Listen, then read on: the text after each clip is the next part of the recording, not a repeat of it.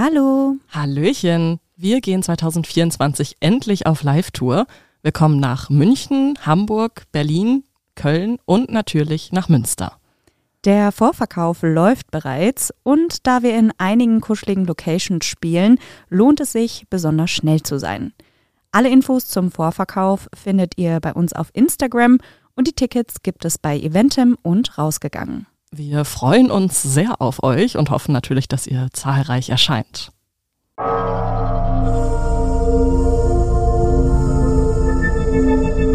Menschen und Monster. Ein Podcast über wahre Verbrechen und ihre Hintergründe. Hallöchen. Hallo und herzlich willkommen zurück zu einer neuen Folge. Ich bin Maren. Und ich bin Stefanie. Hallo Stefanie. Hallo Maren. Hallo. Hallo klein Murmel. Ja, Murmel und ich sind heute wieder am Start. Wir freuen uns, wieder für euch aufnehmen zu können. Oder Murmel? Was sagst du? Ja, Babuschka. Murmel und Babuschka sind letztens entstanden, als wir letztes Mal aufgenommen haben Ja. oder so. Ich weiß nicht. Aber ich weiß gar nicht warum. Weil du aussiehst wie eine Murmel, weil. Nee, warte, Murmel war wegen dem Dude, ne? Ja. Der hat irgendwie Urmel. Urmel, Urmel, Murmel, keine Ahnung. Auf jeden Fall sind wir irgendwie auf Murmel gekommen und ich hatte dann so einen Schal an und ich sah Stimmt, aus, du sahst wie, aus wie eine russische Omi. Ich sah aus wie eine Babuschka. ja, so viel dazu. schön. Super schön. Ähm, du, Stefanie, bist du eigentlich schon weihnachtlich eingestimmt? Du Maren, ich bin eigentlich nie weihnachtlich eingestimmt. Hä? Was? Seit wann das denn? Seit ich ungefähr 18 bin. Warum? Weil Weihnachten ist als Kind toll.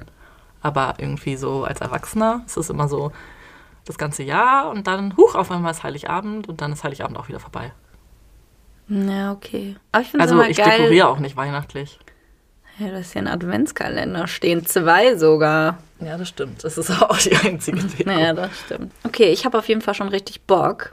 Ähm, Würde mich mal interessieren, ob ihr schon alle Weihnachtsgeschenke zusammen habt. Ich bin dieses Jahr schon echt früh dran. Also ich habe schon ein paar Weihnachtsgeschenke. Äh, Ich habe noch kein einziges und auch keine Ideen. ja, gut. Und auch noch keine Idee, was ich haben will. Tja, du bekommst einfach gar nichts. Ein Arsch voll vielleicht. Ist okay. das reicht auch für dich. Ja, also mich würde das mal voll interessieren, was ihr so verschenkt und was ihr euch so wünscht, weil ich habe absolut gar keine Ahnung und also ich habe auch keine Ahnung, was ich mir wünschen soll. Mein Freund, jedes Mal, wenn ich irgendwas sage, fragt er nochmal doppelt nach, wünschst du dir das wirklich? Und man sieht schon so, so in seinen Augen spiegelt sich so Amazon und er bestellt gerade und ist noch am Zögern, ob ich das jetzt wirklich haben möchte oder nicht. Ja gut, fairerweise muss ich sagen, mein Bruder hat mir gesagt, was er haben möchte. Was denn? Er wünscht sich, der, der stellt sich gerade so einen PC zusammen. So einen selber konfigurierten, erste, Ah. so einen Gamer-PC, keine Okay. Ahnung. Ja, auf jeden Fall habe ich ihm dann eine Maus und eine Tastatur dafür besorgt, die er mir geschickt hat. Also super. Äh, ich habe eigentlich nur mein Geld für ihn ausgegeben. Das war's. Ja, aber sonst. Aber wir schenken uns vielleicht nichts. Vielleicht? vielleicht Irgendwie sagen mir alle Leute, wir schenken uns nichts. Dann kriege ich ja gar keine Geschenke. Ja, okay, dann schenken wir uns wohl doch was. Ja, Leute, dann lasst mich doch gerne mal wissen, was ihr denkt, was ich Stefanie schenken könnte. Und ähm, lasst Stefanie gerne wissen, was sie mir schenken könnte. Ja, das Und- finde ich eine gute Idee. Ja. Schön, dass wir beide die Nachrichten durchlesen, aber äh, letztendlich weiß natürlich niemand, äh, was man jetzt davon dann wirklich gemacht Genau. oder gekauft hat. Ja. ja, würde mich auf jeden Fall interessieren. Und dann. Ich markiere dann einfach die Nachrichten mit einem Sternchen, die äh, ich besonders gut finde. Und dann Ja. so ganz subtil. Hä, du kannst dir die einfach. Ach so, damit ich weiß, Ja, was genau. du gut findest. Okay, okay. Ja, hä? Gute Idee, das ist eine gute Idee. Mm, mm, mm. Ich komme heute zu einem Fall. Ich meine, ich bin ja eher von uns beiden bekannt dafür, Fälle auch zu nehmen, die unserem Modell entsprechend, dass sie aus Deutschland kommen. Ähm, heute leider nicht. Es geht um eine polnische Staatsbürgerin, die in einem Nicht-EU-Land, und zwar in Ägypten, ums Leben gekommen ist. Vielleicht weiß man schon so grob, worum es geht bei der Beschreibung. Du weißt es ja, weil Ja, ich ich es dir schon es. gesagt habe. Es geht heute um den Fall von Magdalena Zug. Und weil ich diesen Fall, ähm, ich muss dazu sagen, Leute, es ist ein Fall, der ist im Prinzip mehr oder weniger geklärt, aber er ist nicht abgeschlossen. Also nein, er ist nicht geklärt. Er ist nicht wirklich geklärt. Okay. Und er ist auch nicht abgeschlossen. Okay, ich habe gelogen. Sorry, Leute. Auf jeden Schande. Fall Schande. habe ich diesen Schande. Arschgesicht. Ey!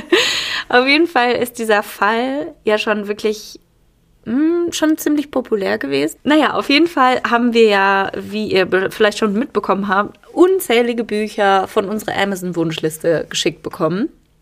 Und dafür Und das, obwohl sehr. gar nicht Weihnachten war. Ja, vielleicht verdienen wir gar keine anderen Weihnachtsgeschenke, weil wir schon so viel bekommen haben. Ja, wir Stefan. wurden wirklich sehr reich beschenkt. Ja, auf jeden Fall hat uns die liebe Caroline ein Buch geschickt von eben dem Fall zu Magdalena Duck.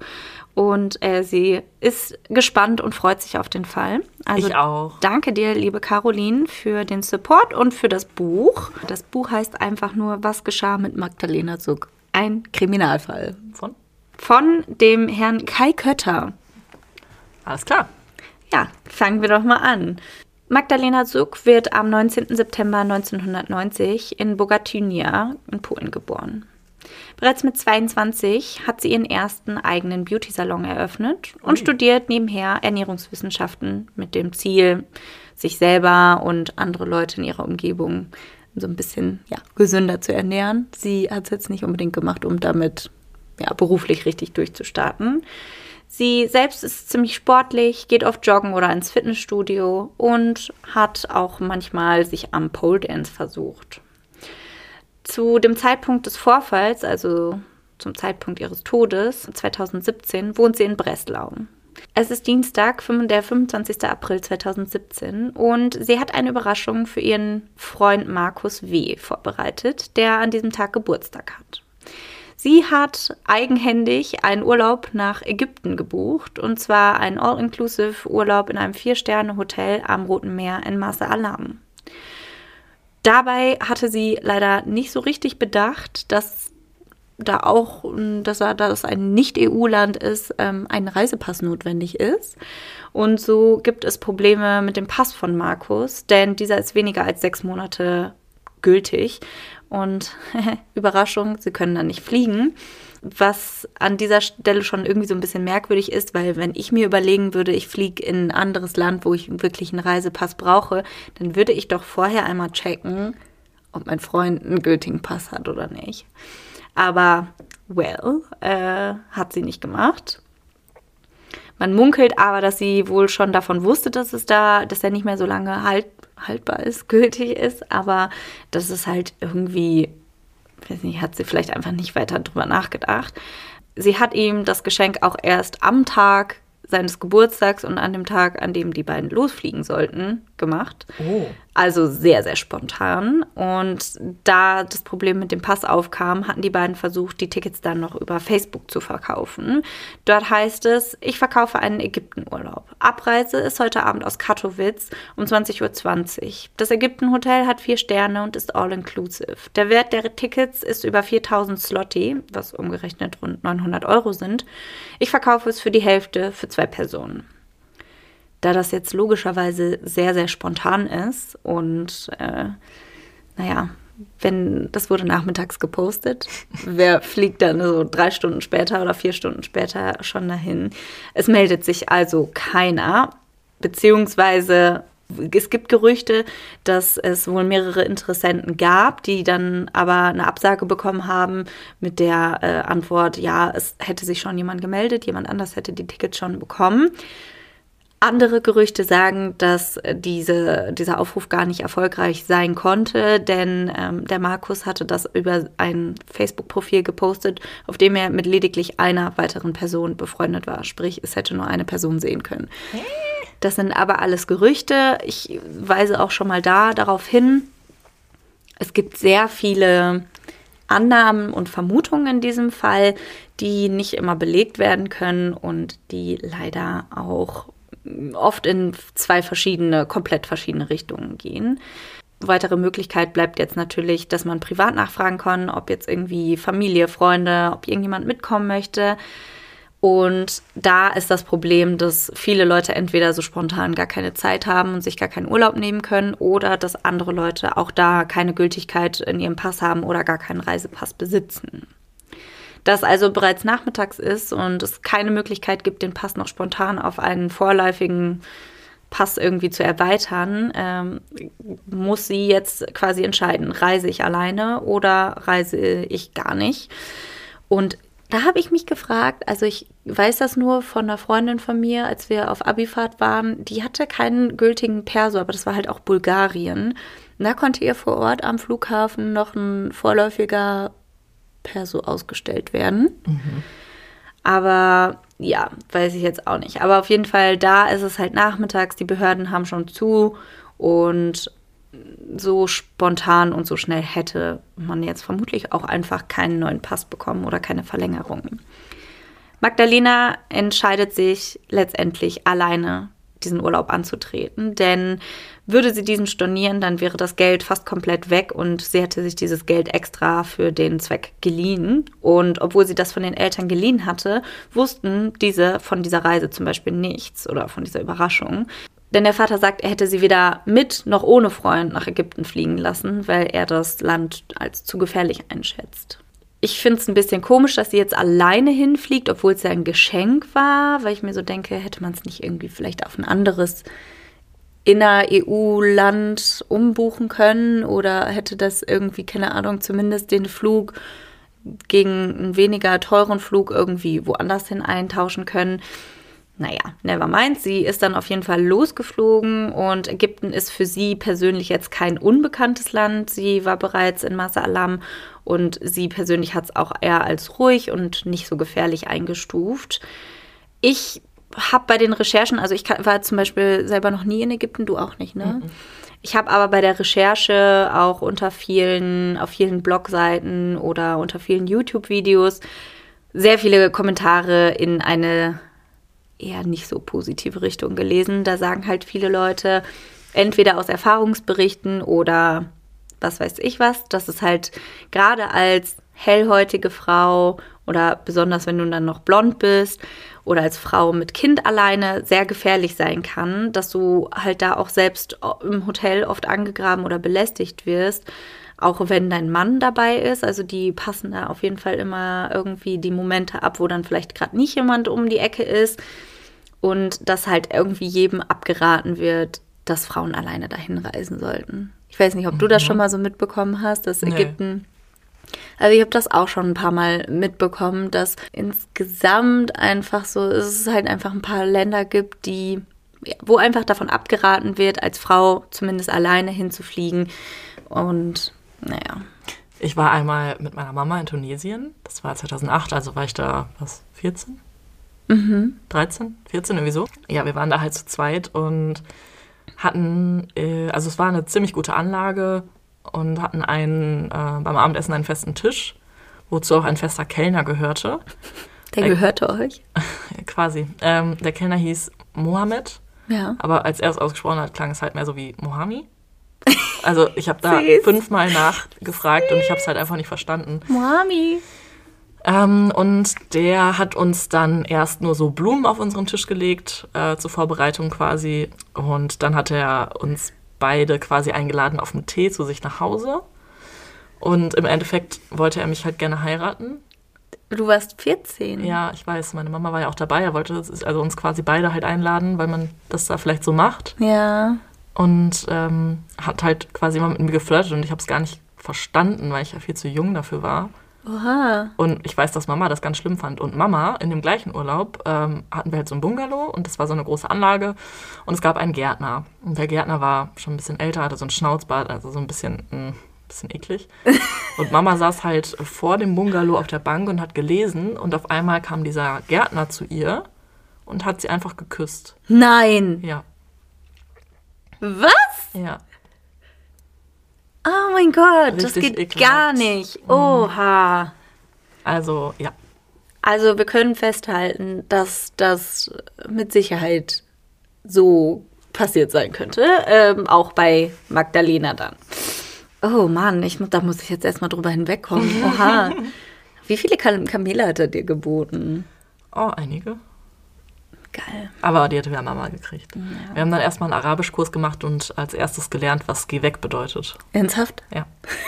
Also in der Anlage konnte man halt so freizeitmäßig so einen Arabischkurs machen. Ach du Scheiße. Geil, dass du das, dass das das Erste ist, was du lernst. Geh weg. Das ist aber auch das Einzige, was ich noch weiß. Was heißt das? Emshi. Emshi. Emshi. Also Leute, falls euch mal jemand zu nahe kommt, ihr könnt euch jetzt auch Auf Arabisch ver- verständigen. Kommen wir zurück zu dem Fall von Magdalena. Markus an dieser Stelle, also ihr Freund, er lässt sie jetzt halt alleine ziehen, was ich auch schon ein bisschen merkwürdig finde. Er sagt zum Beispiel, dass er wohl auch Bedenken gehabt hat, sie alleine gehen zu lassen, aber die dann scheinbar nicht so groß waren, dass er irgendwie dagegen Einspruch erhebt oder so. Und Naja, ich letztendlich mein, Ägypten ist ja jetzt auch nicht, was weiß ich, der Jemen oder so. Also auch wieder war. ähm, ja, ist halt nur ein bisschen kacke für ihn, weil es halt sein Geschenk war und jetzt hat er halt gar Ja. nichts davon und sie fährt jetzt alleine. Ist doch voll kacke. Ja. Markus fährt Magdalena dann zum Flughafen und beim Abschied hat sie dann Tränen in den Augen. Warum genau kann man nicht wirklich sagen. Vielleicht ist es eine Vorahnung, vielleicht tut es ihr leid, dass sie jetzt irgendwie alleine fliegen muss, obwohl es ja eigentlich sein Geschenk war. Oder vielleicht hat sie Angst, ihn zu vermissen. Das sind so die Optionen, die man sich da gedacht hat.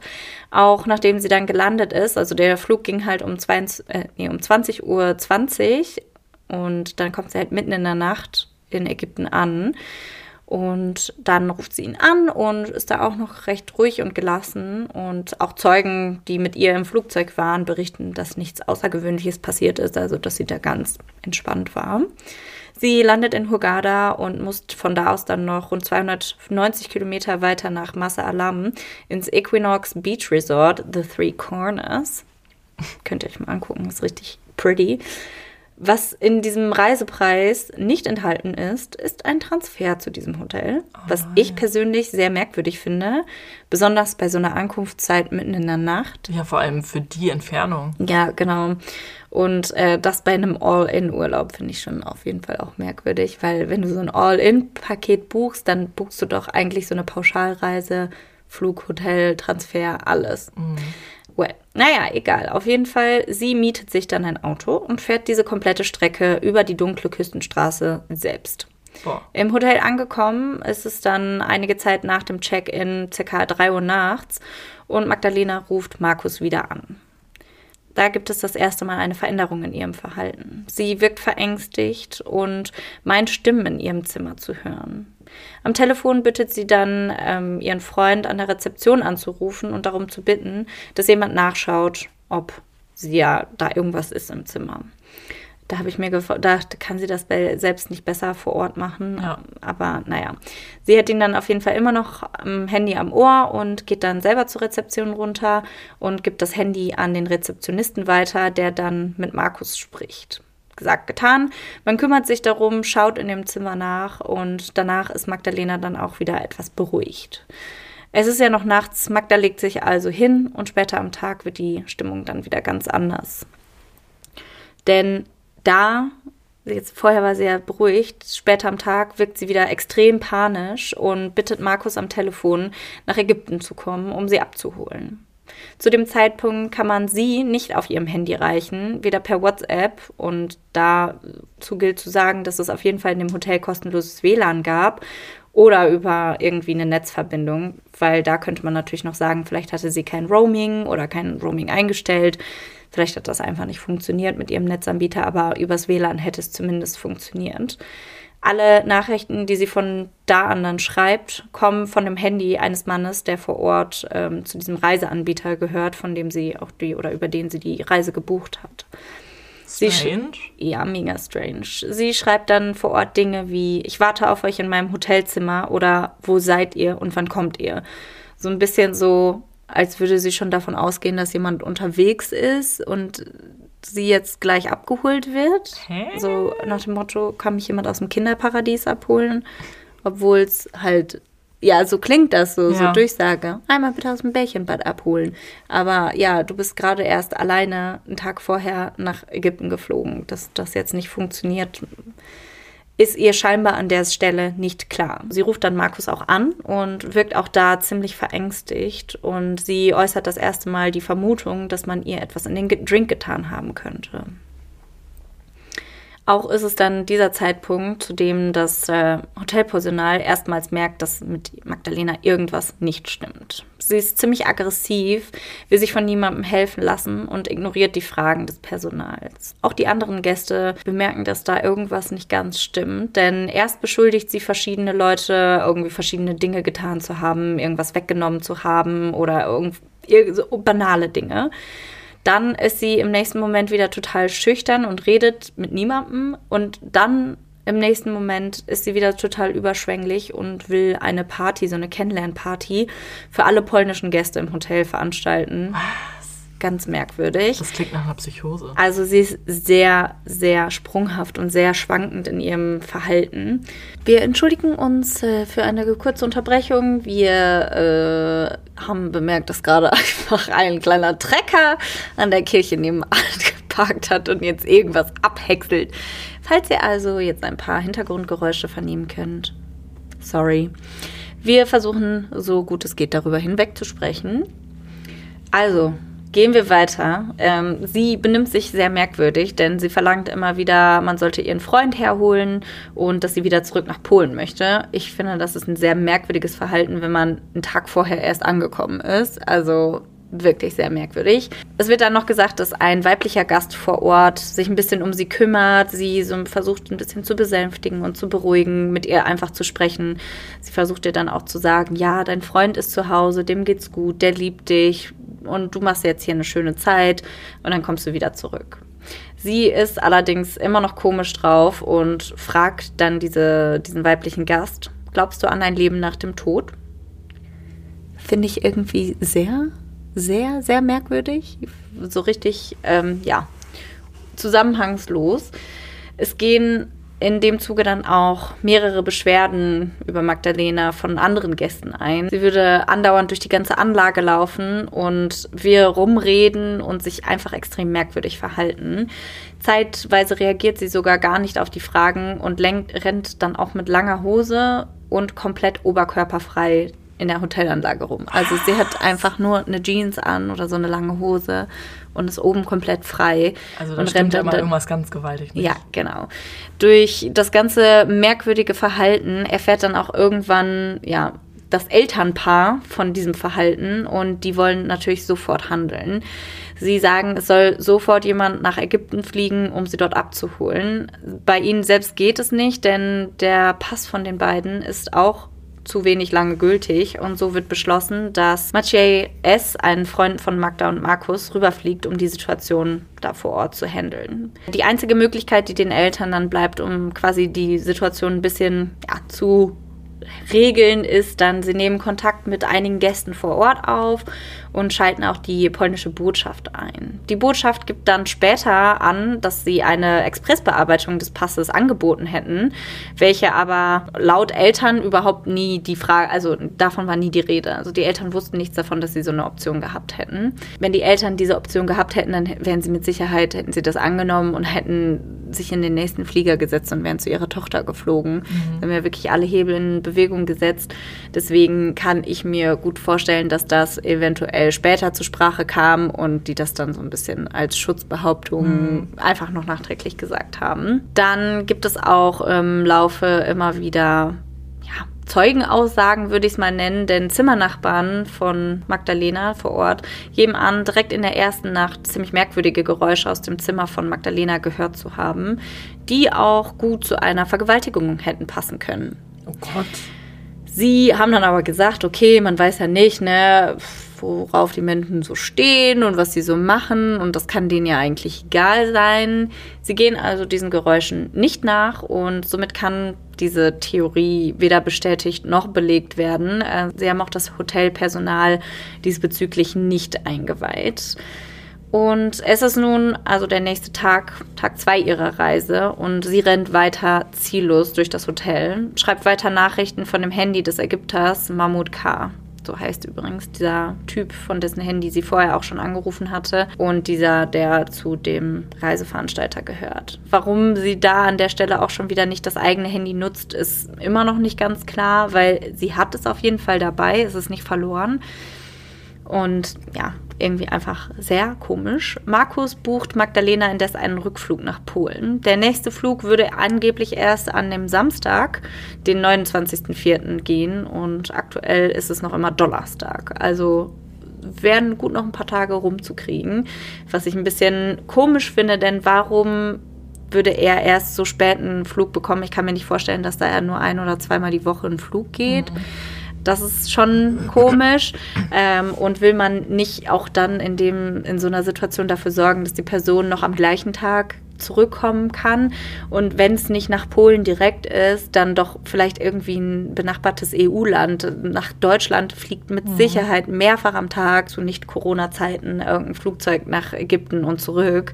Oder lass es nach, was weiß ich, Österreich, Schweiz oder sowas sein. Also irgendein Land, was auf jeden Fall, von dem man sie dann easy hätte nach Polen bekommen können. Der Zustand von Magdalena verschlimmert sich immer weiter. Sie ist extrem verängstigt und will nur noch zurück nach Polen. Vor Ort kümmert sich dann weiterhin Mahmoud K. um Magda und versucht sie zu beruhigen. Er spricht ganz gut Polnisch und äh, somit ist die Verständigung zwischen den beiden nicht schwer. Am Abend des Donnerstags hält sie sich dann am Strand auf und dort bringt man sie auf ein kleines Schiff oder so ein kleines Boot, auf welchem sie dann die Nacht verbringen soll. Warum? Was? Warum? Keine Ahnung.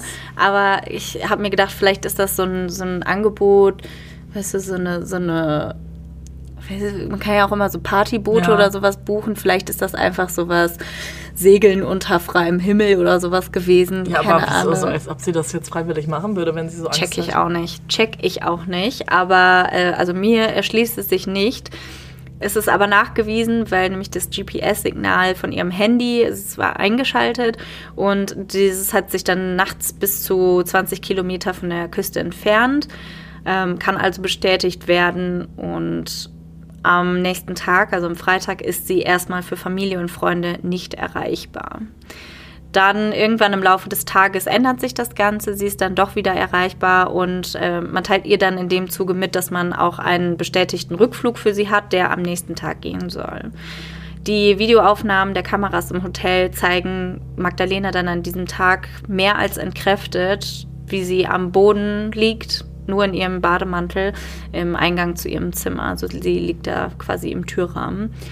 Man vermutet, das Verhalten habe etwas mit der Nacht auf dem Boot zu tun und so eine Art Detektivbüro aus Polen findet dann später auch raus, dass sich verschiedene Spuren von Sperma sowie, sowie Rückstände einer Droge genannt Alpha-PVP, auch umgangssprachlich Flacker genannt, dass sich das halt, dass sich diese Spuren an der Kleidung befunden haben. Was ist denn Flacker? Mhm, komme ich jetzt zu. Also Flacker gehört zu der Gruppe der Methamphetamine. ich habe es jetzt gerade schon mehrfach nicht richtig gesagt. Und ähm, es ist so eine Droge, die lässt Leute ein bisschen zombie-mäßig wirken, so ein bisschen unberechenbar. Die Wirkung ist Viele Leute sind dadurch ähm, stark erregt, haben aber auch extreme Angstzustände, Panikattacken, Aggressionen, Paranoia, Halluzinationen und auch Suizidgedanken.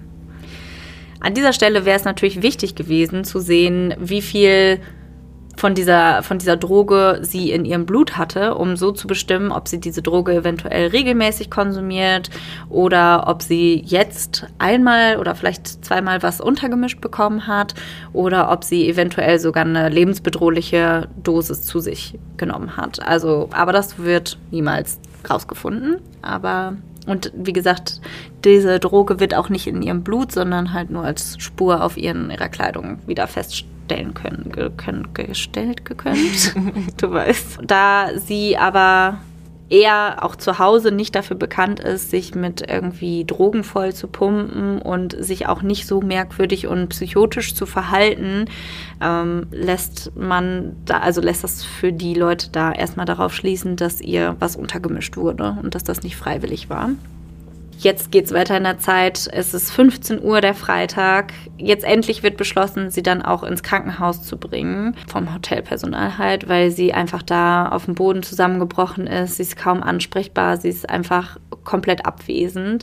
Man bringt sie dann nach Port Galib ins Krankenhaus und der Arzt vor Ort sagt, Magda wollte eigentlich nicht aus dem Krankenwagen aussteigen, was aber ein bisschen merkwürdig ist, denn das Videomaterial aus dem Krankenhaus zeigt eine ziemlich andere Szene und zwar, wie sie halt den Gang ganz normal ohne irgendeine Begleitung, also niemand, der sie stützt oder in einen Rollstuhl setzt, wie sie halt den Gang darunter läuft. Also sieht eher nach freiwillig aus. Es findet aber auch dann im Krankenhaus keine richtige Untersuchung statt. Ähm, später hat der Arzt dann gesagt, dieser hat Magdalena abgelehnt. Man kennt sich vor Ort nicht so wirklich mit psychischen Krankheiten und Krankheitsbildern aus und ähm, kann daher nicht helfen. Das ist so deren Sache, wo sie dann sagen, okay, hier sind wir raus, wir können sie zwar aufnehmen, aber wir können nicht wirklich was machen. Es wird dennoch ein kurzer Bericht geschrieben und dann wird sie ohne irgendeine Diagnose oder irgendeine weitere Hilfe zurück ins Hotel gebracht. Und dann ist es auch erstmal bis zum Morgen des nächsten Tages, also bis zum Morgen des Samstags, ziemlich ruhig. Sollte ja jetzt dann am Samstag der Rückflug stattfinden und ähm, auch schon in den frühen Morgenstunden geht dann das Drama um Magdalena wieder los. Gegen circa 6 Uhr versucht Magdalena vom Dach des Hotels zu springen, oh was allerdings Gott sei Dank erfolgreich durch das Personal verhindert werden kann. Das Personal bringt Magdalena dann zurück ins Zimmer und es passt dann jemand, bis sie halt zum Hotel, äh, zum Flughafen fährt, immer jemand auf sie auf. Gegen 14 Uhr checkt sie dann aus und Mahmoud fährt sie zum Flughafen. Am Flughafen angekommen wird sie schon wieder ziemlich aggressiv, wird zumindest berichtet. Die Konsequenz, die sich daraus ergibt, sie darf nicht fliegen. Wer die Entscheidung getroffen hat, dass sie nicht fliegen darf, ist zu diesem Zeitpunkt ziemlich unklar und da gibt es auch mal wieder sehr schwammige Aussagen. Denn die einen sagen, die Crew des Flugzeugs, also die Besatzung, hätte diesen Ausfall, diesen aggressiven Ausfall vor Ort mitbekommen und ihr das Mitfliegen quasi untersagt. Andere sagen allerdings, der Pilot hätte es aufgrund des Verhaltens irgendwie verweigert, sie mitzunehmen. Und noch andere Leute sagen dann wieder, dass der Flughafenarzt da gesagt hätte, nein, das, so können wir die nicht fliegen lassen. Erstens denke ich mir, okay, wo soll die Crew sie gesehen haben oder auch ja, der eben. Pilot? Weil es ist belegt, dass sie nie am Gate angekommen ist. Und es gibt auch keinen Flughafenarzt, der konsultiert wurde bezüglich ihrer Sache da. Und selbst wenn ein Flughafenarzt kontaktiert worden wäre, dann wäre immer noch das Problem, dass dieser nicht auf psychische Sachen, also irgendwie spezialisiert ist und man hätte sie auf jeden Fall damit fliegen lassen können. Das ist ja nichts, was andere Leute groß, ja okay, es hätte schon andere Leute in Gefahr bringen können, aber so das Verhalten, was sie vorher immer gezeigt hat, war halt eher so gegen sich selbst gerichtet, als dass sie es mhm. nach außen richtet gegen andere Leute. Das was in meinen Augen ein bisschen wahrscheinlicher ist, nämlich dass eine Zeugin gesehen haben will, dass Magdalena mit einer kleinen Gruppe von Männern in den Flughafen rein ist.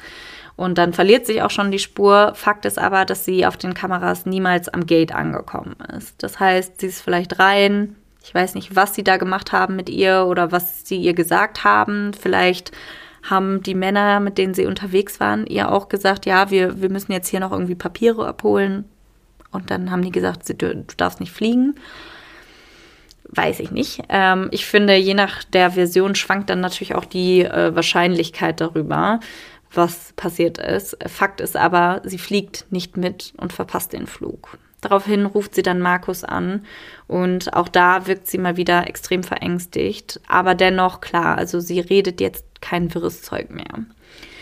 Nach dem versäumten Flug werden dann weitere drei Hotels angefahren. Denn das erste, in dem sie eigentlich untergekommen war, vorher schon, hatte das verweigert, sie nochmal aufzunehmen, einfach aus Sicherheitsgründen. Sie wollte ja an dem Morgen noch vom Dach springen und das kann ich ehrlich gesagt auch verstehen. In dem zweiten Hotel möchte sie nicht alleine bleiben und das dritte Hotel nimmt sie dann endlich auf. Gegen 17 Uhr FaceTimet sie dann mit Markus. Sie selbst hält das Handy an der Situation nicht. Es wird für sie gehalten, vermutlich von Mahmoud. Und auch da wieder eine kleine Traube an Männern, die sich im Hintergrund um sie herum scharen. Sie wirkt ziemlich fertig und wippt ängstlich vor und zurück. Sie ist weinerlich und offensichtlich in einer ziemlich schlechten seelischen Verfassung. Wirklich auf die Fragen von Markus eingehen tut sie auch nicht. Sie redet panisch und sagt Dinge wie, sie haben verschiedene Tricks hier, hol mich weg hier, bitte, sie werden mir etwas antun. Sie setzt auch immer wieder an, etwas zu sagen und bricht dann doch wieder ab. vielleicht, weil, ja, wie wir, wie wir ja schon wissen, dass Mahmoud sie verstehen kann und sie vielleicht zu sehr Angst hat, irgendwas zu sagen und dann die Konsequenzen vor Ort zu bekommen. Und da finde ich auch schon wieder merkwürdig, dass sie halt einfach immer permanent auf das Handy von diesem Mahmoud zurückgreift und nicht ihr eigenes nimmt. Warum erschließt sich wirklich in dem ganzen Ding gar nicht. Markus filmt mit einem anderen Handy das Gespräch, dieses FaceTime-Gespräch ab mhm. und stellt das später zum Beispiel auch auf eine ähm, Facebook-Gruppe hoch um quasi einmal so ein bisschen auch so, eine, so einen Blickpunkt, Blickwinkel von anderen Leuten darauf zu bekommen. Ähm, und die Leute im Hintergrund, diese Männer, die sich um sie rumscharen, sprechen auf Arabisch und mhm. das kann er halt nicht entziffern und das wird dann später von anderen Leuten entziffert. Äh, rauskommt, dass er aufs Übelste beleidigt wird und dass man sich quasi über ihn lustig macht. Diese Aha. Männer kennen ihn nicht und er spricht jetzt gerade mit seiner Freundin, die völlig fertig ist und ja, also die haben da wirklich schon so ziemlich fiese Sachen gesagt. Auffällig ist, dass Magdalena während des Gesprächs auch nicht irgendwie versucht, Kontakt mit anderen Leuten aufzunehmen, um da irgendwie zum Beispiel nach Hilfe zu fragen, denn sie steht zu dem Zeitpunkt des FaceTime-Calls noch ähm, auf dem Parkplatz des Hotels. Mm, und da laufen halt immer auf jeden Fall immer Leute lang. Das heißt, eigentlich würde man ja vermuten, wenn sie wirklich Hilfe braucht, würde sie vielleicht sonst vor Ort besser fragen als natürlich übers Handy. Das macht natürlich keinen Sinn, weil es ist faktisch niemand vor Ort, der ihr helfen kann. Sie holt sich da halt auch keine Hilfe. Da Magdalena laut Mahmuds Aussagen im Auto vom Flughafen zum Hotel mehrfach bewusstlos geworden ist, bringt er sie dann zurück nach Port Galib ins Krankenhaus. Und dann erfährt natürlich auch die Familie von dem Update, dass sie wieder im Krankenhaus ist. Sind sie erstmal beruhigt, denn für sie ist so das Krankenhaus natürlich so eine Safe Zone. Videos aus dem Krankenhaus zeigen dann, wie Magdalena kurz vor 24 Uhr über den Flur des Krankenhauses stolpert und später versucht, aus ihrem Zimmer zu fliehen. Sie wird daraufhin von einer Gruppe von Menschen festgehalten und keiner von ihnen trägt irgendwie einen Kittel oder eine andere krankenhaustypische Kleidung, also nicht irgendwelche Schwesternkleidung? Ja, ja, genau, so nicht so eine, so eine, einfach keine Krankenschwestern oder ja, Krankenpflegerkleidung. Und es wird dann auch klar, dass mindestens eine von diesen Personen, die sie da aufhalten, Mahmoud ist. Sie wirft mindestens sich, eine Person. Ja, oder vielleicht auch zwei Personen. Ja, vielleicht ist er auch zwei Personen. Man weiß es nicht. Aber nein, also es wird nur da gewiss, dass er auf jeden Fall wieder dabei war. Sie wirft sich dann ganz bestimmt gegen einen der Männer, der sie aufhält. Also sie tut das ganz gezielt, denn sie guckt ihn an und ähm, springt quasi auf ihn drauf. Und bei dem Abprall fällt sie dann zu Boden. Ein anderer Mann aus dieser Gruppe positioniert sich dann so, dass die Kameras nicht Magdalena auf dem Boden zeigen, sondern dass man quasi nur seinen Rücken sieht. Er guckt dann sogar noch so über die Schulter und guckt quasi so mehr oder weniger, ja, stehe ich jetzt im richtigen Winkel, dass man nichts sieht. Mhm. Ähm, sehr auffällig auf jeden Fall. Letztendlich nimmt man dann ihre Arme und Beine und trägt sie wieder ins Zimmer und macht sie dann am Bett fest, quasi so, ja, fixiert sie am Bett, weil sie halt einfach mhm. irgendwie gefährlich für sich selber ist. So wird es zumindest gesagt. Es wird dann auch äh, bestätigt, dass in dieser Gruppe auf jeden Fall ein Arzt dabei war und eine Krankenschwester, auch wenn die nicht die typische Kluft getragen haben, fragt sich dann nur, ich glaube, es waren fünf oder sechs Leute, wer war der Rest der Gruppe? Mhm. Was haben sie da zu tun und warum halten sie sie auf? Bevor sie dann ähm, versucht hatte zu fliehen, hat der Arzt ihr offenbar noch etwas Midazolam gespritzt. Das ist eine Art Schlafmittel, weil sie auch immer wieder versucht hatte, aufzustehen und zu fliehen. Während Magdalena also da versucht hat zu fliehen und im Krankenhaus irgendwie ja mehr oder weniger sediert wird, ist Maciej K. unterwegs, um sie abzuholen. In der Nacht zum Sonntag wollte Magda dann scheinbar zum Klo und hatte darum gebeten, diese Fixierung dann abzumachen, damit sie halt aufs Klo gehen kann, welcher bitte dann die, die Krankenschwester vor Ort auch nachkommt. Und sie werden gelöst. Laut der Aussage der Krankenschwester springt Magdalena auf, tritt und schlägt um sich, schubst die Krankenschwester und springt dann aus dem Fenster. Der Arzt, Stock? der er ist irgendwo zwischen dem ersten und zweiten Stock. Das ist da in Ägypten, kann man nicht ganz genau sagen, ob das erster oder zweiter Stock ist. was erster oder zweiter Stock bei uns in Deutschland wäre. Okay. So, also da gibt es Unterschiede. Auf jeden Fall sagt der Arzt daraufhin, dass er nicht glaubt, dass sie sich umbringen wollte, sondern dass sie vor irgendwas fliehen wollte, weil sie ja ganz offensichtlich extrem psychotisch war. Sie wird dann unten gefunden, ist nicht allzu hoch, also erster oder zweiter Stock. Es wird so gesagt, so ungefähr so fünf, irgendwas zwischen fünf und zehn Metern oder sowas. Also es ist schon viel. Ja. Aber ich glaube, dass der menschliche Körper schon halt auch einiges abhaben kann. Magdalena selbst lebt, hat aber, wie gesagt, erhebliche Blessuren am Kopf, an der Brust, den Armen und den Beinen. Der Bericht besagt, sie hat ein gebrochenes Bein, einen Pneumothorax und besonders Verletzungen an der linken Kopfseite. Insgesamt kann man sagen, die gesamte linke Seite ist sehr betroffen von diesem Sturz und das ist etwas merkwürdig. Denn wenn man springt, dann kommt man ja normalerweise nicht auf der Seite auf, sondern man würde auch zum Beispiel in dem Instinkt, das macht der Körper ganz von alleine, den Kopf schützen und hätte einfach ganz ganz andere Verletzungsmuster. Der Verdacht liegt also an dieser Stelle nahe, dass dies nur eine Geschichte war und sie nicht selber gesprungen ist, sondern dass man sie hat rausfallen oder rausrollen lassen. Gorbs wie gesprungen, sie ist da auf jeden Fall unten aufgekommen. Sechs Minuten nach dem Fall wird sie dann aber auf die Intensivstation gebracht, wo man sie gut zwei Stunden behandelt. Weil man ihr da angeblich nicht mehr weiterhelfen kann, ähm, soll sie dann nach Hurghada ins Krankenhaus gebracht werden, was ja gut 300 Kilometer entfernt ist. Und als Maciej dann ankommt, wird ihm auch mitgeteilt, dass Magdalena erstmal stabil sei. Sie ist zu dem Zeitpunkt allerdings in einem künstlichen Koma aufgrund der Verletzung, die sie an der Lunge hat und sehr viel Blut verloren hat, was in meinen Augen eher nicht so ein stabiler Zustand ist, also absolut gar nicht. Und man sagt Maciej dann auch, dass sie bald operiert werden muss.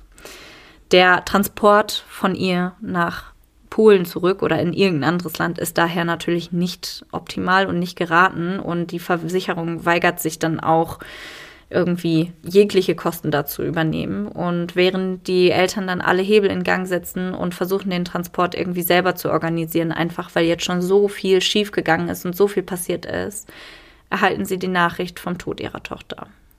Am 30.04.2017 um circa 17.30 Uhr, rund 15 Stunden nach ihrem Sturz, ist Magdalena tot. Die Medien in Polen kommen dann irgendwann nach ihrem Tod auch an die CT-Bilder.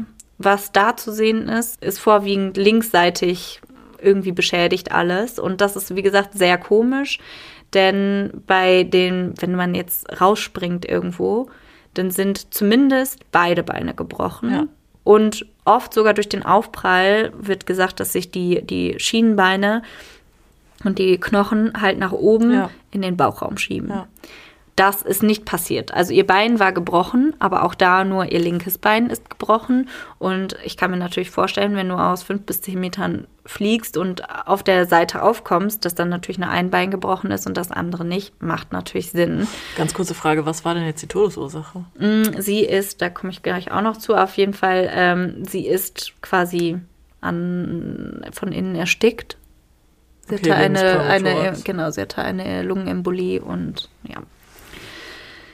Da man ihr auch zusätzlich noch dieses Schlafmittel gespritzt hat, ähm, wird eigentlich ausgeschlossen, dass sie so schnell und irgendwie kräftig reagieren kann, wie von dieser Krankenschwester beschrieben. Und dass sie wahrscheinlich eher nicht irgendwie da auf die Idee kommt, irgendwen zu schubsen. Aber naja, Aber warum sollten die Schwestern oder wer auch immer sie aus dem Fenster werfen? weiß ich nicht. Ich weiß ja auch nicht, ob, also man weiß ja nicht, ob die Schwestern das nur sagen, um jemand anders vielleicht zu schützen. Aber da können wir ja auf jeden Fall in den Theorien gleich mal drauf eingehen. Es wird dann logischerweise, weil es einfach irgendwie ein bisschen merkwürdig ist, alles eine Autopsie veranlasst. Diese wird rund zehn Tage später erst gemacht, also schon eine ganze Weile später. Und das auch im Beisein von zwei polnischen bemächtigten Personen. Einer von denen ist auf jeden Fall ein, ähm, auch ein Gerichtsmediziner und der andere ist von irgendeiner Verwaltung, von irgendeiner Justizbehörde. Es gibt bei dieser Autopsie erstmal keine Anzeichen auf eine Vergewaltigung, auch keine fremde DNA unter den Fingernägeln, also keine Abwehrspuren oder sowas. Es fehlen ihr keine Organe Und auch sonst gibt es keine weiteren Zeichen von irgendeiner Gewalteinwirkung. Es fehlen ihr keine Organe. Ja, es wurde dann natürlich auch schon mehrfach dann noch spekuliert, dass es sich da vielleicht um Menschenhandel oder ähnliches handeln könnte, wo sonst zumindest ja darauf abgesehen wurde bei einer allein reisenden Person und dann noch bei einer Frau, dass man da vielleicht ihre Organe entnehmen wollte oder sowas. Krasse Genau. Vorstellung irgendwie. Ich weiß auch dass es wirklich, dass sowas wirklich passiert und nicht nur in Ja. schlechten Filmen. Ja, das stimmt. Die Autopsie und der damit einhergehende Bericht wird alles, alles wird in Ägypten gemacht und ähm, vieles von dem wird auch nicht unbedingt sofort oder gar nicht an Polen übermittelt, weshalb auch da nicht alle Angaben zu 100 Prozent zu bestätigen sind. Der Tod soll, wie schon eben gesagt, durch eine Lungenembolie und somit im übertragenen Sinne durch das innere Ersticken herbeigerufen worden sein. Im Blut werden dann höhere Mengen an Mitteln gegen Schizophrenie, Depressionen und Psychosen gefunden. Aber diese Berichte werden auch nicht veröffentlicht und das auch nicht verwunderlich, eben weil der Arzt ja auch gesagt hatte, dass er ihr Sachen gespritzt hatte, einfach weil sie ja so außer Kontrolle war und dass man sie irgendwie vor sich selber schützen mussten. Der Fall ist bis heute nicht abgeschlossen, weder in Polen noch in Ägypten.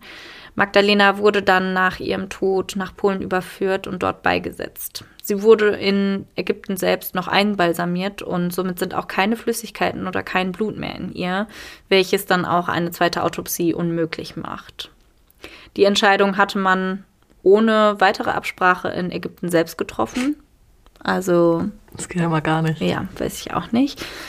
Und ja, dann kommen wir jetzt mal zu den Optionen und Theorien, was hier genau passiert ist. Ähm, die erste Option, die vielleicht einfach aufgrund des Verhaltens ziemlich nahe liegt, ist, dass sie in sich in einer ziemlich krassen psychischen Krise befunden hatte. Denn das Verhalten vor Ort war ja schon sehr extrem und sehr psychotisch. Und dass man in dem Sinne auch vermutet hat, dass sie eventuell in einer ziemlich extrem manischen Phase war, als sie die Reise gebucht hat und ihr daher vielleicht auch alles andere so ein bisschen egal war, ob das jetzt alles funktioniert oder nicht. Und sie war da einfach über euphorisch, hat das dann halt so gemacht. Es ist aber auf der anderen Seite halt einfach merkwürdig, weil die Familie, Freunde, alle können bestätigen, dass sie zu keiner Zeit in ihrem Leben vorher psychisch erkrankt war und auch noch nie vorher solche Verhaltensweisen oder Verhaltensmuster gezeigt hat. Also schon eher untypisch. Die zweite Option oder zweite Theorie wären dann natürlich der Einfluss von Drogen und Medikamenten, denn ich meine, bewiesen ist es, diese Medikamente hat man gefunden. Ähm, über Drogen gibt es jetzt keine Aussagen ähm, und der toxikologische Bericht aus Ägypten wurde nie an die polnischen Behörden übergeben. Es wurde ja vermutet, dass sie da dieses Flacker verabreicht bekommen hat. Und äh, tatsächlich ist quasi der Gegenpart zu diesem Flacker ein Beruhigungsmittel oder ein Schlafmittel, wie es ihr auch im Krankenhaus gegeben wurde. Also das wirkt quasi so mehr oder weniger so ein bisschen neutralisierend. Kann natürlich sein, wenn diese Leute, die mit im Krankenhaus waren, den Ärzten da so ein bisschen die Tipps gegeben haben, was sie vielleicht genommen haben könnte und dass man ihr daraufhin das dann verabreicht hat. Wie nimmt man denn dieses Flacker? Also ist das so ein Pulver, was man schnupft oder Äh, spritzt man das? Also ich glaube, man kann es rauchen, man kann es auch oral einnehmen. Also ich glaube, es ist Also man könnte das so eine, untermischen. Ja, genau. Also sie vermutete ja bereits am Anfang, dass man ihr etwas ins, ins Mhm. Getränk gemischt hat.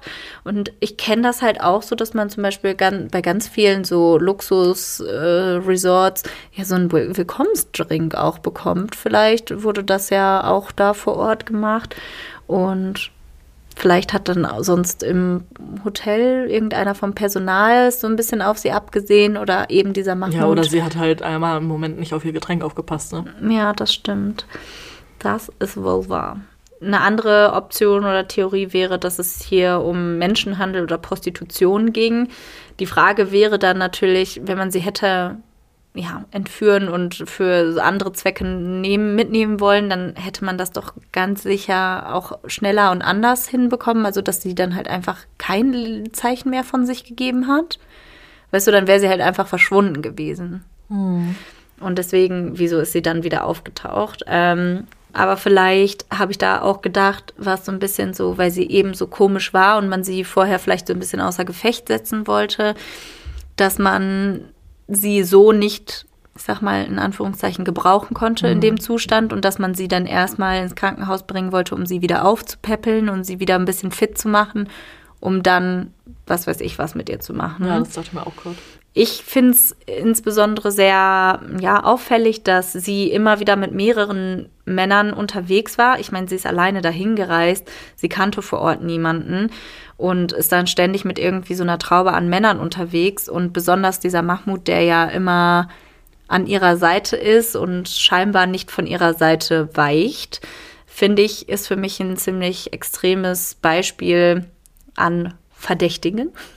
Verdächtig ist zum Beispiel auch, dass nach ihrem Tod das Facebook-Profil von Mahmoud gelöscht wurde und er mehr oder weniger nicht mehr zu erreichen war. Also ich weiß nicht, ob ich jetzt da schon sagen würde, er ist untergetaucht, aber er war auf jeden Fall nicht mehr wirklich zugänglich. Und er selbst hatte auch, es kam da immer wieder Gerüchte auf, dass er den Ruf hatte, sich gerne an weibliche Gäste ranzuschmeißen und sie auch gerne mal mit Drogen gefügig zu machen. Oha. Das kann aber halt, das sind alles mutmaßliche Sachen, die da irgendwie in den Raum geschmissen wurden. Ich habe mir da auch noch, wie gesagt, einige YouTube-Videos noch zu angeschaut und mich auch mal so ein bisschen in den Kommentaren umgesehen, um zu gucken, wie da so die Stimmen aus den Zuschauerrängen quasi sind und ob da vielleicht noch irgendwelche anderen Theorien aufkommen. Einer sagte da, dass die Rolle von Markus in dem ganzen Geschehen nicht wirklich analysiert und dargestellt wird. Denn Fakt ist, dass er zwar die Tickets halt versucht hat, über Facebook zu verkaufen, aber erst kurze Zeit, so kurze Zeit ähm, vor dem Abflug, obwohl er schon eigentlich wohl früher davon wusste, dass es diese Überraschung gab, also früher am Tag oder ähm, irgendwie am Tag vorher, und dass er natürlich auch wusste, dass sein Pass nicht mehr ausreichend gültig ist, um mitzufliegen. Auch da ist wieder die Bestätigung, dass jemand dieses, dieses Argument mit diesem Fake-Account, dass er halt diesen Facebook-Account genutzt hat, wo nur eine Person in seiner Freundesliste ist, wo natürlich einfach kein Käufer hätte gefunden werden können. Das heißt, da gibt es die Möglichkeit, dass jemand sagt, dass er quasi, dass Markus der Schlüssel zu dem Ganzen ist, was ich ein bisschen merkwürdig finde, weil letztendlich war es ihre Entscheidung und ihre Idee, ja, das zu machen. Und ähm, er wusste ja gar nichts davon. Ja, genau. Das Video wurde, also dieses Video, was er ja dann von diesem FaceTime-Anruf aufgenommen hat, wurde gesagt, dass das für ihn so eine Art Alibi ist die Person, die den Kommentar hinterlassen hat, sagt, wichtig zu erwähnen ist auch, dass er mit dem Tod eines polnischen Models, Karolina Kaczorowska, in Verbindung steht. Diese hat auch unter sehr mysteriösen Umständen angeblich Selbstmord begangen. Er hat behauptet, dass er Carolina nicht kannte, jedoch gibt es Beweisfotos, die zeigen, dass er ihr Friseur war und sie sich wohl ziemlich gut kannten. Und dass er wohl sich in einem Milieu immer umgeben hat, wo es wohl um Frauenhandel und Drogen auch ging und ob er dann nicht vielleicht irgendwie Magda mehr oder weniger verkauft hat. Aber es ist, ja, mehr, es ist eine komische Idee, wenn man natürlich bedenkt, dass diese Idee und diese Überraschung von ihr stammt weiß man, man weiß nur halt einfach wenig darüber, was davor abgelaufen ist zwischen den beiden. Vielleicht hat er sie ja quasi in die Richtung auch so immer wieder beeinflusst, zu sagen, boah, da würde ich voll gerne mal hin oder so. Und sie hat es dann halt über, als Überraschung oder so gemacht. Aber trotzdem eher unwahrscheinlich. Ähm, ein anderer, ja, ein anderer Typ in den Kommentaren sagt, ich lebe selbst in Hogada und hatte damals versucht zu helfen.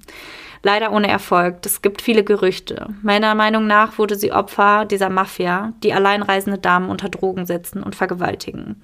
Wahrscheinlich hat sie dieser gut aussehende Ägypter, dieser Mahmoud, ähm, hat sie ihn da getroffen und ihm vertraut und das war dann quasi das Übrige für sie. Deshalb hat sie ihrem Freund auch nichts gesagt. Normalerweise haben wir genügend Beweise, denn Ägypten ist voller Kameras. Und er ist da auf jeden Fall nicht so happy drüber, dass dieses Mysterium noch nicht aufgeklärt werden konnte. Auf jeden Fall scheint es da auch aus den eigenen Rängen, sage ich mal, Zweifel an allem Möglichen zu geben und dass halt da eventuell Gemauschel ist. Was ist deine Theorie, Stefanie? Was hältst du von dem Fall? boah, es ist mega verworren irgendwie, vor allem, weil sie sich so unerklärlich verhalten hat. Ja. Also ich glaube halt erstmal, dass sie wahrscheinlich irgendwas untergemischt bekommen hat und dass sie dann auf dem Trip sozusagen hängen geblieben ist und deswegen halt eine Psychose entwickelt hat. Und ich könnte mir auch gut vorstellen, dass da halt diese Männer, mit denen sie da irgendwie zusammen war, dass sie die irgendwie, sei es jetzt vergewaltigen wollten, entführen wollten, was auch immer, dass die dafür irgendwie verantwortlich sind. Ja, das ist auch meine Theorie. Also ich glaube jetzt echt gesagt nicht, dass Markus was damit zu tun hat. Es gab dann noch mal Gerüchte, dass ähm, ein Freund von Markus, der eben das Video von dem FaceTime-Call gemacht hat, dass er tatsächlich mit dem Mahmoud über Facebook befreundet war. So dass es da irgendwie eine, eine Verbindung gab. Das konnte aber dann auch am Ende wieder nicht bestätigt werden. Also äh, das ist auf jeden Fall ein Fall, der sehr viele Wendungen und Drehungen hat und sehr viele Gerüchte beinhaltet. Und ich glaube, da ist es auch schwierig, schon wieder einfach die Tatsache, dass es sich über zwei Länder erstreckt und irgendwie die ganze Welt redet mit und möchte irgendwas gesehen haben, was gehört haben. Leider, tut mir leid, aber leider wissen wir ja einfach, dass viele Länder in der Region und auch gerade Ägypten einfach vielleicht auch ein korrupt, korruptes Land ist und dass, wenn es jetzt so, ich weiß ja nicht, was jetzt zum Beispiel die Männer und Mahmoud dem, dem Arzt oder den, den Pflegekräften vor Ort geboten oder womit die gedroht haben, ähm, um so eine Aussage zu bekommen, weil es ja offensichtlich einfach nicht wahr ist, dass sie sich in dem Geschehen, wie es ist, aus dem Fenster bewegt hat. Ja, vielleicht haben die einfach äh, den Geld angeboten oder hatten sonst was gegen die in der Hand und haben gesagt, die muss verschwinden. Ja, das kann Aber- auch gut sein. Dann hätten sie sie ja gar nicht erst ins Krankenhaus bringen müssen. Ja, auch wieder wahr. Ja, wirklich sehr, sehr merkwürdig, was da die Absichten hinter waren, wenn irgendjemand da wirklich seine Finger mit im Spiel hatte und das nicht von ihr aus selber irgendwie kam. Dann, ich meine, man kann natürlich auch immer sagen, vielleicht hatte sie ja auch irgendwie irgendein Gerinnsel im Hirn, was plötzlich eine Psychose ausge oder irgendein Trigger, was für sie eine Psychose ausgelöst hat oder sowas und das ist alles von alleine gekommen. Aber eher unwahrscheinlich. Unwahrscheinlich. Ja, definitiv. Ah, Das war wirklich sehr ner- nervenaufreibend. Es tut mir auch wirklich leid, dass es da so viele Handlungsabläufe gibt und das wahrscheinlich recht schwer war jetzt zu folgen. Und auch, es tut mir auch leid, dass der Fall nicht gelöst ist und die Leute hier immer so, nein, schon wieder ein ungelöster Fall, nein. Ist Aber okay. ich fand ihn doch sehr spannend und Wir sind gespannt auf eure Theorien. ja, definitiv. Ich habe richtig Bock zu hören, was, was da noch so aus den Untiefen des menschlichen Verstands kommt. Des Monsti-Verstands. Monstis, helft uns. Vielleicht können wir den Fall ja auflösen. Das wäre geil. Ja, Stefanie. Wollen wir die Situation ein bisschen schöner gestalten und du trägst mir deinen liebsten Witz vor? Meinen liebsten Witz? Kommt ein Mann zum Arzt. Ja, dem nein. Ja, das mache ich sehr gerne, liebe Maren. Also spendierst du uns ein. Sehr Und schön. zwar möchte ich zunächst einen vorlesen, den du noch nicht kennst und dann einen, den du schon kennst. Okay. Hätte ich ein Pferd, würde ich es Draulig nennen. Hydraulik. Wow. Dumm. Ja. Und jetzt, Ja, da, den haben wir gerade beide gesehen und wir fanden den so lustig. Von wem kommt der? das ist ein Witz von Caroline. Danke, Warte mal, hieß Caroline. jetzt nicht die auch Caroline von dem Buch? Oh, ich weiß jetzt nicht, ob das die gleiche Caroline ist, aber vielleicht ist es ja die gleiche Caroline. Vielleicht auch nicht. Das kann Caroline dann vielleicht selber sagen. Sie heißt jedenfalls Monsti Caro. Jetzt echt? Das steht da. Liebe Grüße von Monsti Caro. Ja, danke, Monsti Also. Monsti Caro. Ähm, mein Name ist Brit. Wie bitte? Wie der Kleber, nur mit B. Buhu? Und den fand ich richtig gut. Den fand ich auch gut. Ah, buhu. Ja, das äh, waren die Witze für heute. Yay. Wir haben uns überlegt, dass wir gerne in nächster Zeit nochmal ein kleines QA starten würden. Äh, also einfach so eine kleine Extra-Folge, wo wir eure dringendsten Fragen beantworten. Zum Beispiel, welche Superkraft du gerne hättest. Oder haben wir das schon geklärt? Das haben wir schon geklärt. Ja, halt in dem Stil. Also wenn es irgendetwas gibt, was ihr immer schon über uns wissen wolltet, natürlich auch sonst, wie wir arbeiten, was auch immer, dann könnt ihr uns gerne eure Fragen bei Instagram schreiben. Mhm. Und dann werden wir sie wahrscheinlich beantworten. Dann hoffen wir, dass wir euch ähm, außer der nächsten Folge zum nächsten Mördermittwoch noch eine andere kleine Folge bieten können. Genau. Das würde uns freuen. Und wenn ihr darüber hinaus noch Bock auf mehr True Crime habt, dann würde ich sagen, hört gerne mal bei unserem zweiten Podcast rein. Kaltblütig, den gibt es exklusiv bei Podimo. Und Stefanie, du kannst uns doch bestimmt erzählen, wie unsere Hörer das Beste rausholen können und wie ihr möglichst viel True Crime noch hören könnt. Das ist ganz einfach und zwar findet ihr in unserer Beschreibung von der Folge einen Link, äh, den kann ich euch auch einmal kurz sagen, podimo.de slash kaltblütig. Und da könnt ihr gerade drei Monate zum Preis von einem bekommen. Das heißt, ihr bezahlt 4,99 und könnt drei Monate lang und könnt drei Monate lang kaltblütig hören. Äh, ich finde, das ist ein ziemlich gutes Angebot. Ich finde auch. Und ähm, im Übrigen, ihr könnt dann nicht nur uns bei Kaltblütig da hören, sondern natürlich auch alle fantastischen, exklusiven Podcasts, die sonst noch auf der Plattform sind. Da gibt es auch einige ziemlich coole, ähm, ja, True Crime Formate, die exklusiv sind. Das stimmt. Und exklusive Serien. Also hört da gerne mal rein. Unterstützt uns, unterstützt unsere Kollegen und dann freuen wir uns auf jeden Fall darüber. Solltet ihr außerhalb der Podimo-Sache uns noch unterstützen wollen, dann schaut gerne mal auf unsere Amazon-Wunschliste oder schickt uns einen Coffee oder schickt uns eine Nachricht. Schickt uns weiter Tierfotos. Mein Favorite von gestern, ich habe mir Pancake und Kappa angeguckt. Das sind zwei kleine Hasen. Oh. Und die sind so süß. Sorry, Kaninchen, aber ja.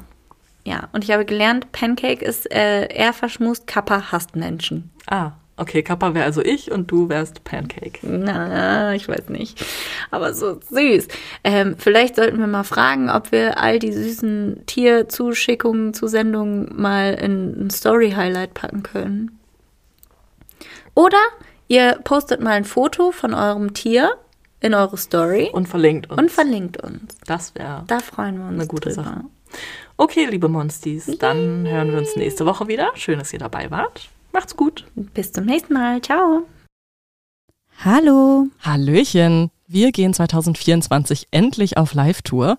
Wir kommen nach München, Hamburg, Berlin, Köln und natürlich nach Münster. Der Vorverkauf läuft bereits und da wir in einigen kuscheligen Locations spielen, lohnt es sich, besonders schnell zu sein. Alle Infos zum Vorverkauf findet ihr bei uns auf Instagram und die Tickets gibt es bei Eventim und rausgegangen. Wir freuen uns sehr auf euch und hoffen natürlich, dass ihr zahlreich erscheint.